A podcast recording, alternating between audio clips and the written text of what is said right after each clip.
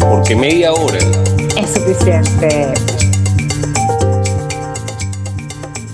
Hola gente, ¿cómo están? Bienvenidos por aquí Isabela Becchionache, certificada de locución 37374 y junto a mí el único Jonathan Lilwe, sin certificado de locución y ya matriculando un tercio del año. Vamos bien, Misa, vamos bien. Bueno, bienvenidos, de verdad que sí, a este episodio número 28. De verdad que ya cada vez estamos más fortalecidos, más unidos. Gracias por seguirnos en nuestras redes sociales, arroba media hora suficiente en Instagram y en TikTok y arroba uno suficiente en Twitter. Muchísimas gracias por escucharnos, sus recomendaciones y de verdad que aquí estamos para ustedes. Y este episodio llega a ustedes gracias a Infobululu. Siempre para darles las mejores recomendaciones de series, películas, música. Recuerden siempre que para escucharnos, media hora es suficiente.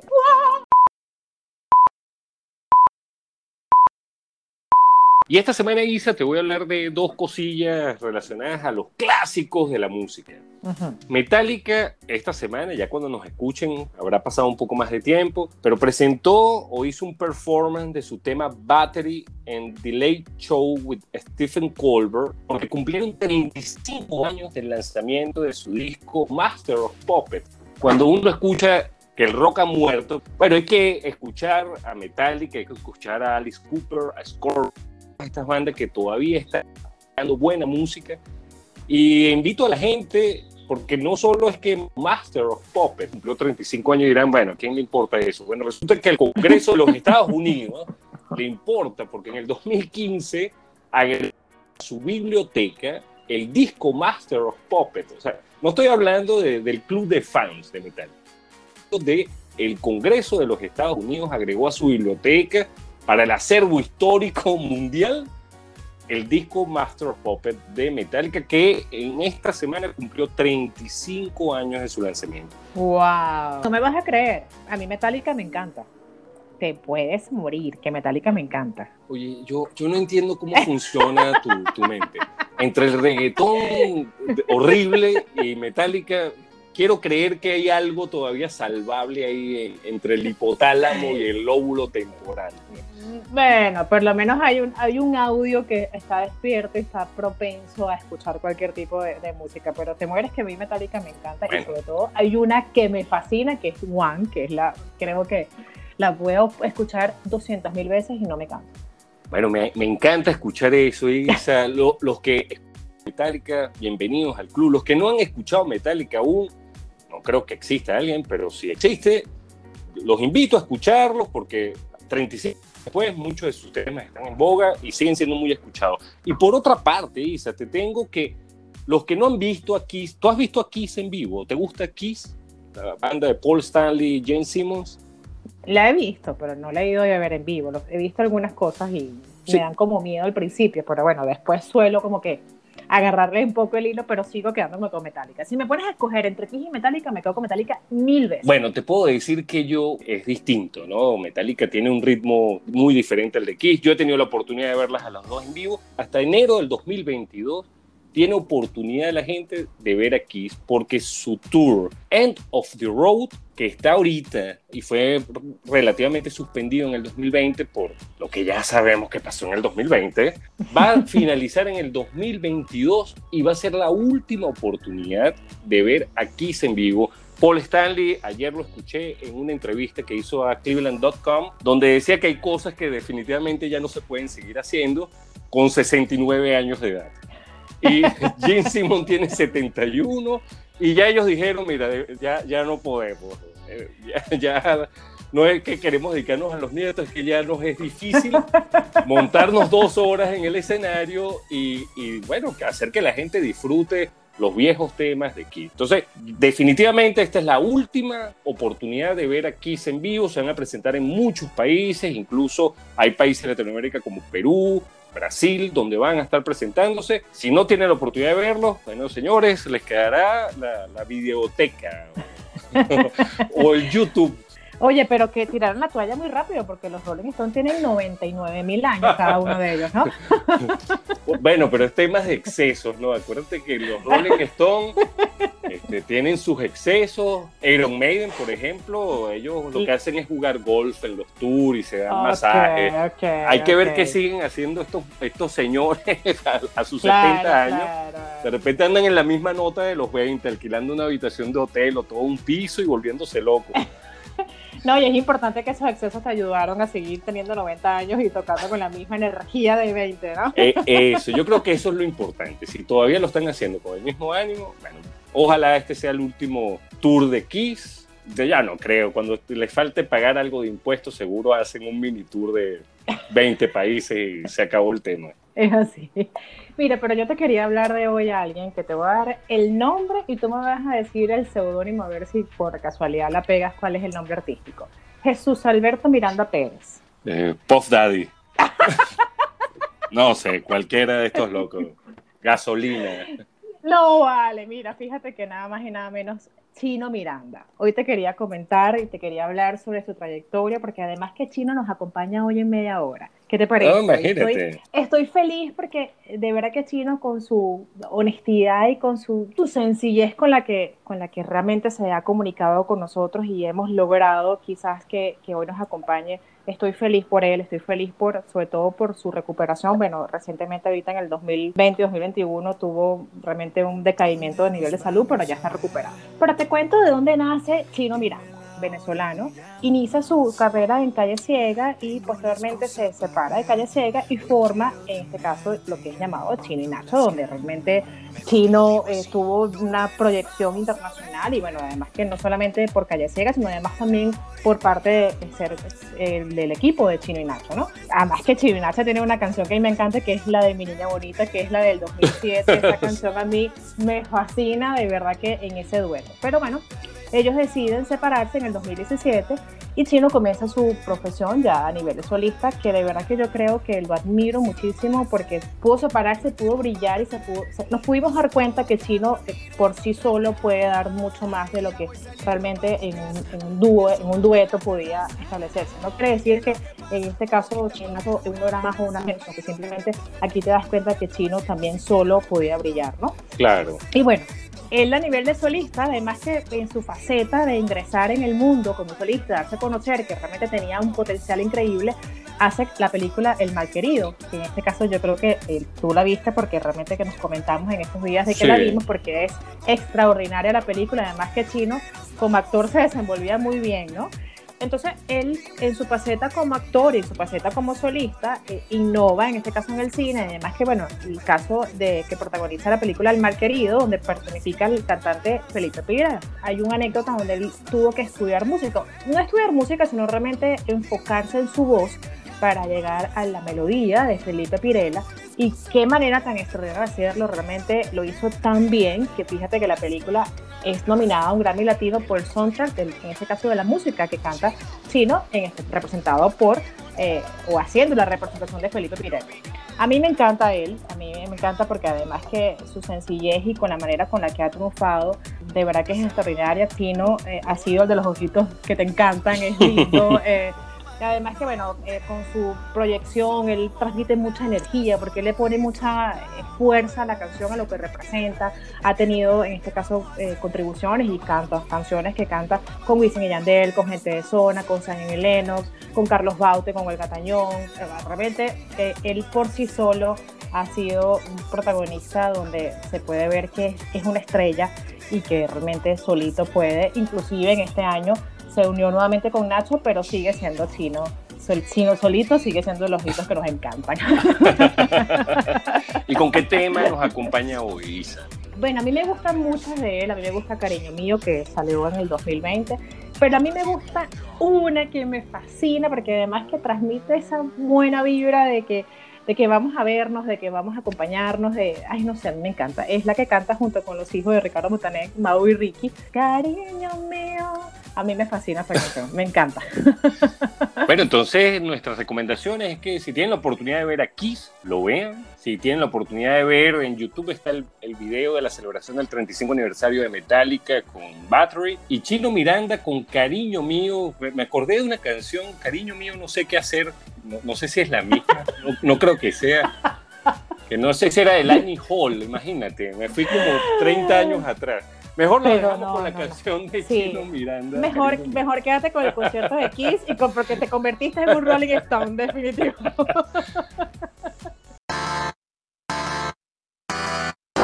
¿Quieres recibir las noticias en tu celular? En el Bululú de Información, Infobululú te trae diariamente noticias verificadas, nacionales e internacionales, directamente en tu celular de forma gratuita. Para suscribirte al servicio, obtén el link de Telegram o WhatsApp en su página de Instagram, arroba Infobululú. Porque en Infobululú curamos la información para ti. Y esta semana te voy a hablar de una película que me gustaría volver a ver y que cae en los bucles temporales. Están de moda estas películas.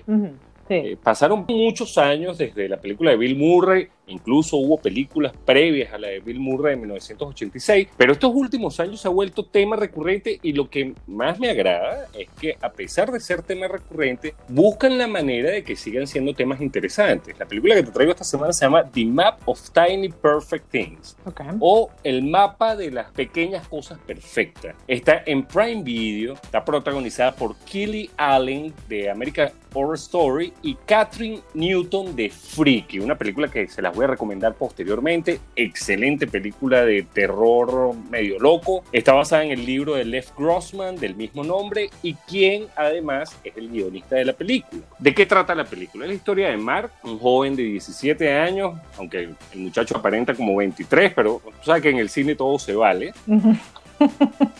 Y bueno, vamos a adivinar qué. Se para todos los días el mismo día.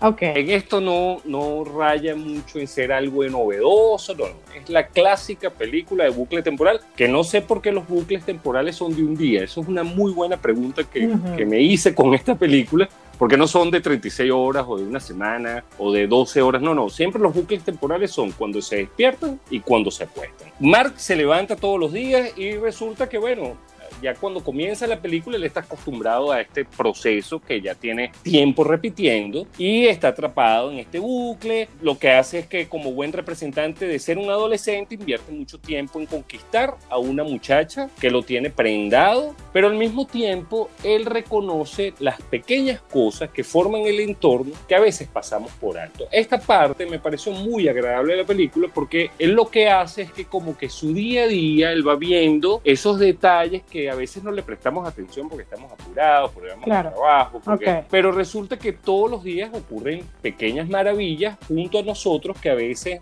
no- no nos damos cuenta o como no forman parte de nuestro entorno, no, no le paramos. Pero lo realmente interesante de esta película es que todo se complica cuando conoce a Margaret, que es una muchacha que también está viviendo este bucle temporal. Ok. ¿Y ellos están conscientes de eso? O sea, ¿saben que están están repitiendo el día? Sí, pero él creía que él era como Bill Murray en El Día de la Marmota, el solo contra el mundo. pues. No, no, resulta que cuando conoce a esta muchacha, ella también está viviendo el mismo día todos los días. Y lo interesante de la película es que el desenlace apunta a quién es el protagonista de la película. Ok. Entonces, muy buena porque entre los dos empiezan, ella ve su bucle temporal de otra manera, pero entre los dos como que combinan esto de buscar las pequeñas cosas, empiezan a compartir momentos juntos y empiezan a entender que, bueno, para él era sabroso, para ella tal vez no es tan sabroso, empiezan a descubrir cuáles son las diferencias, porque uno diría, bueno, me encantaría levantarme el mismo día, bueno, depende del día, hay días que a mí no me Exacto. gustaría repetir más Exacto. nunca. Exacto. Pero, pero ah, bueno, el día de Navidad, bueno, a cualquiera le gustaría que haya una película casualmente que salió este 2020 que es que el hombre repite todos los días de Navidad. Ujú. Pero tal vez tampoco es tan agradable, porque si tu día de Navidad no fue el mejor día de Navidad que has tenido, tal vez no lo quieras repetir. Excelente película, se las recomiendo, es bien, bien suave, fresca, raya entre comedia romántica y, bueno, el sci-fi del proceso de estar el mismo día repitiéndose. Sí, sí, sí, sí. Además que aquí en esta oportunidad no tienes la posibilidad de buscarte un libro de loterías o de juegos y poder apostar. No es lo mismo, ¿no? Sí, no, y, sí, puedes gastar dinero el mismo día porque sabes que el día siguiente lo vas a repetir. Pero bien interesante, me gustó la película. Hace poco me preguntaste qué película me gustaría ver otra vez. Esta es una película que me pareció lo suficientemente agradable para agarrarla un domingo en la tarde y volverla a ver. Ahora, para verla por primera vez, se las recomiendo para cualquier día. Perfecto. Bueno, pero mira, después de rodar o de viajar en el tiempo, hoy también te voy a recomendar una película que hay que viajar en el tiempo. En este caso, creo que fue la película o ha sido la película donde yo estoy dentro de un juicio y ha sido el mejor juicio injusto que me he disfrutado. Parece mentira, ¿ok? ok. el juicio de los siete de Chicago, la película, excelente recién, película. recién nominada a los Globos, de verdad que qué buena película. Pero fíjate algo, esta película, bueno, está basada en un hecho real donde, bueno, unas personas manifiestan sobre las muertes en Vietnam y, bueno, se hace una situación donde debe llevarse a juicio a estas personas que propiciaron estas, estas marchas que, bueno, se enfrentaron a, a la policía. Hay un momento espectacular de la película que a mí me parece que yo de hecho aplaudí y tengo que reconocerlo y debo admitirlo, que lo hice como que si estuviese, bueno, celebrando esa declaración, que fue el momento en que aparece nada más y nada menos que Michael Keaton, que es uno del Batman de hace mil años. ¿Te acuerdas de ese Batman de hace mil años? sí, sí, que es el fiscal, es un fiscal retirado. Que es un fiscal retirado. Su testimonio fue para mí increíble, fue además que fue una cosa extraordinaria que yo tuve que aplaudir, o sea, una cosa que yo no lo podía creer. Dios mío, Isabela, ¿por qué estás aplaudiendo? La gente te está viendo. No, no, no, pero yo tuve que hacerlo, porque además que la película eh, de este juicio injusto eh, es además que un drama, una comedia increíble, como, como en este caso los protagonistas tratan de, o los juzgados, tratan de llevar con una paciencia la cantidad de transgresiones de derechos, no solamente derechos en 1960, sino los derechos actuales. De, verdad que es una película que transmite, ciertamente tiene mucha fantasía y bueno, de hecho el fiscal general de los Estados Unidos actualmente, ahorita en el 2021, se ha pronunciado y ha dicho que realmente lo que se trata de, manifestar, lo que trata de, en este caso, de evidenciarse en la película, es contrario a lo que sucedió con la declaración del anterior fiscal general. Entonces, en fin, de verdad que eh, como jurista que soy, eh, me parece un juicio extraordinario porque es el juicio más injusto que yo he visto en mi vida, pero fue fabulosa. La película trata de hacerte ver de qué manera puedes hacer con los derechos lo que tú quieras como juez y de qué manera tú como, como, como, acusado y como señalado puedes hacer ver, pero ya va, en qué momento se perdieron aquí los estribos y en qué momento se perdió la justicia, ¿no? Y bueno, de verdad que los personajes, en este caso que representa el fiscal en, el juicio, tiene una manera y unas facciones importantes de hacer ver que realmente estaban de desacuerdo con lo que estaba pasando, pero él tenía que hacerlo, ¿no? Entonces ahí tú dices, bueno, estoy cumpliendo una orden de manera legítima, estoy cumpliendo una orden, ¿qué hago yo con una orden que sé que no es la correcta? Ahí hay muchos emociones y muchos sentimientos donde ellos eh, con sus rostros y con sus actuaciones lo, realmente lo, lo, puede, se puede ver que ellos estaban en desacuerdo con lo que estaba pasando, pero me encantó la película, ver lo que te digo, que me sentí en un juicio y aplaudí cuando realmente las cosas tenían que suceder como debían suceder y no pasaron, pero bueno, dentro de lo que sucedió en el momento es lamentable realmente que haya sucedido esto, pero de verdad que le sacaron mucho provecho a una situación de un juicio que, eh, bueno, en los Estados Unidos fue el más famoso por realmente por lo malo del juicio, ¿no?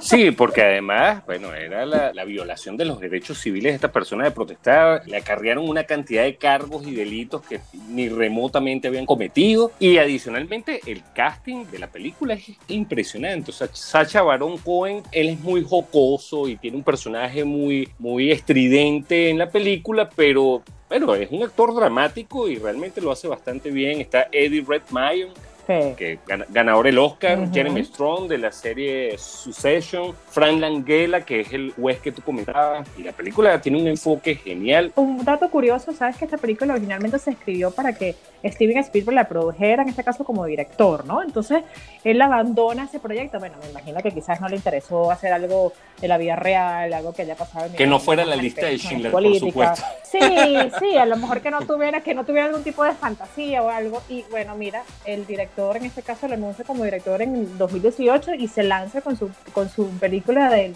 el, juicio, los, el juicio de los siete de Chicago y mira que, que, bien, de verdad que ha sido una película. A mí hay algo importante que, eh, que me transmitió esa película que es primero eh, la paciencia de eh, ver algo lo que estaba sucediendo, de lo injusto que estaba sucediendo. Segundo, la manipulación increíble de la que se estaba manejando a cada uno de los personajes. Y tercero, cómo de manera silenciosa hay un racismo, hay una injusticia, pero algo, algo silencioso. Ojo, estamos conscientes que a lo mejor es un poco exagerado realmente como sucedió en la vida real, pero lo asombroso es que hay muchas escenas de las manifestaciones, cómo, cómo las enlazan, ¿no? Entonces, también aquí hablamos del el tema de que rodamos en el tiempo, entonces vuelven y retroceden, avanzan un poco el juicio, vuelven a, a contar historias, entonces eso te va un, poco como quizás ubicando en el contexto de lo que sucedió durante el juicio. Extraordinaria película, de verdad. Me encantó también, Isa, qué, excelente recomendación. Y bueno, los dejamos con estas dos recomendaciones para que pasen el fin de semana o cualquier día que quieran. The Map of the Tiny Perfect Things y El Juicio de los Siete de Chicago, creo que es la traducción de la película. Sí, El Juicio de los Siete de Chicago. Hola, ¿qué tal? Les habla Rey Becchionache. Cualquier parecido con el apellido de Isa es pura casualidad. Eh, es un apellido muy común, es como el Pérez de Córcega. bueno, quiero aprovechar este momento para mandarle un saludo a Isa y a Jonathan del segundo mejor podcast de la historia, que se llama Media Hora es Suficiente. Es el, bueno, averigüen cuál es el primero y entenderán por qué estoy diciendo eso. no, mentira. Eh, un saludo muchachos, eh, bueno, súper, me encanta su show y que bueno, yo estoy seguro que mucha gente lo disfruta. Bye. Dos palabras, Isa. Cheat Creek, ¿ya la viste? No, me siento como un examen, como me siento, ¿qué, qué, tensión. Bueno, pero eh, y hay tiempo, la próxima vez te doy tiempo de respuesta, Isa, porque si no, no me sirve. Pues. esta es una serie canadiense que empezó hace seis años y no tuvo un mayor éxito hasta hace dos años donde, bueno, empezó a ganarse premio, empezó a tener gran popularidad. Mucho de esto debido a Netflix, hay que reconocerlo, porque, bueno, el alcance que tiene Netflix a nivel mundial y, y la penetración que tiene en Estados Unidos es indiscutible. ¿De qué se trata Chet Craig? Yo la vi más que todo medio impulsado por la crítica, las grandes críticas. Realmente me parece un sitcom normal, súper agradable, se puede ver. No me parece la mejor serie cómica de los últimos tiempos, pero tiene muchos elementos de esta época actual que vale la pena valorar. Es una familia súper adinerada que cae en desgracia, pero cuando te digo que caen en desgracia es que caen y tocan fondo donde se quedan sin medio. La única posesión que tienen es un pueblo que se llama Chet's Creek, que eh, hay un juego de palabras como que arroyo de porquería o arroyo de cualquier cosa que se te ocurra. Ellos llegan a este pueblo siendo una familia que son padre, madre y dos hijos adultos, entre comillas, porque como adultos no se comportan, son unos niños malcriados, eh, que, que fueron completamente malcriados por haber tenido tanto dinero y se ven viviendo en una habitación de hotel. Entonces, la serie es interesante porque toca bastantes temas muy actuales que, bueno, vamos a arrancar de cero. Ellos con sus ínfulas de que son gente de otro nivel, bueno, empiezan a tener choques con el pueblo, pero empiezan a adaptarse y empiezan a descubrir cosas agradables de la vida. O sea, empiezan a aprender de la gente común lo que es vivir la vida, que no es sencillamente tener dinero, viajar a Dubái, pasar No, excelente serie, se las recomiendo. Una cosa interesante de, de, la serie es que Eugene Levy con Danny Levy son los creadores de la serie y en la serie interpretan padre e hijo. Okay, Catherine O'Hara, que la deben recordar por Mi Pobre Angelito o Beetlejuice,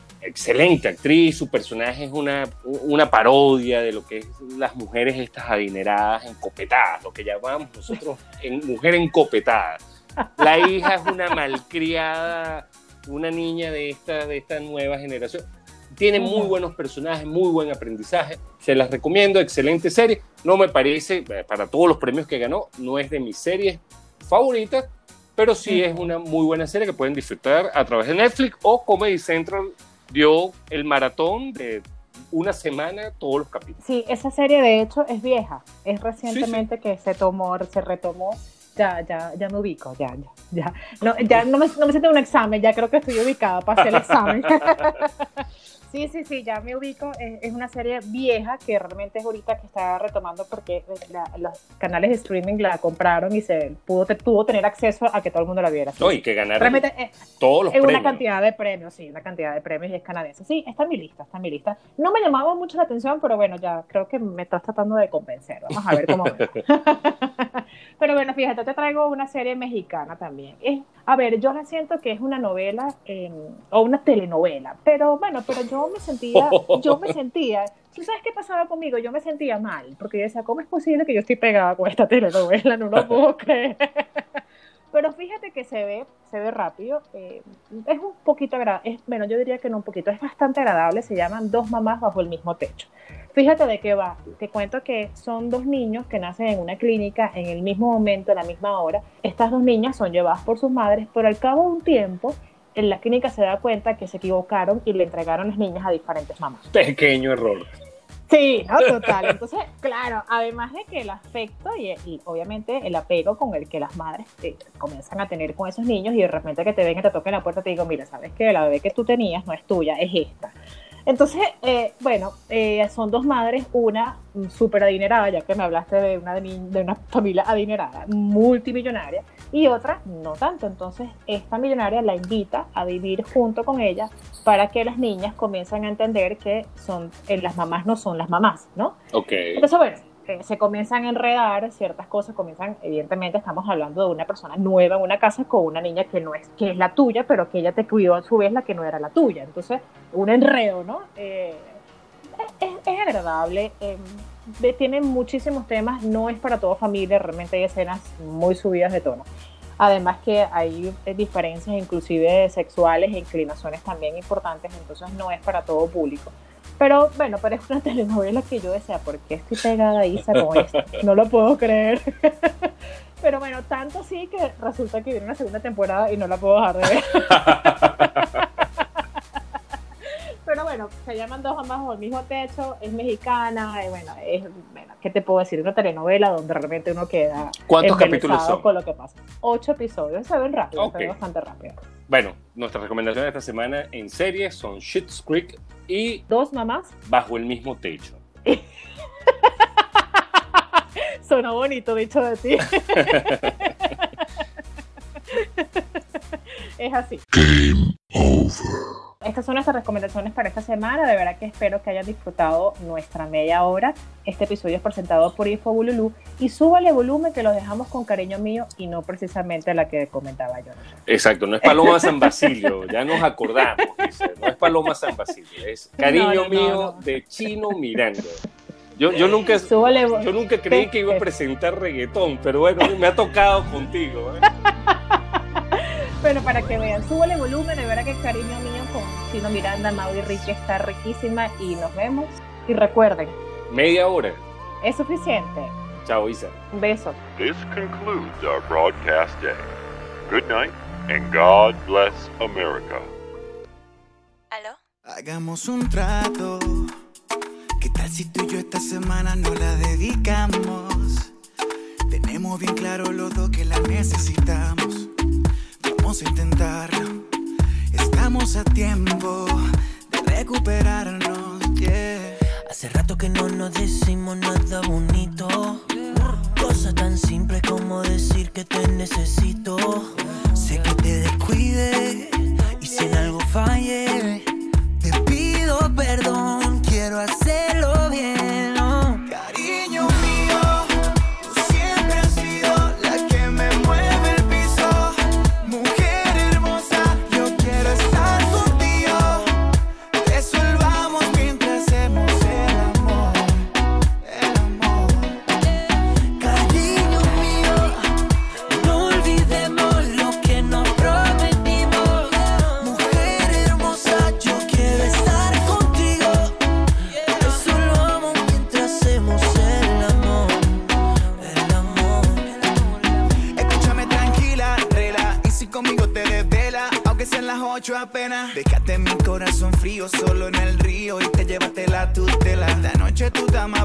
Estás más hermosa, esa boquita deliciosa. A mí no me llaman Wilfrido, pero puedo darte hasta un jardín de rosas. Porque rima mi apellido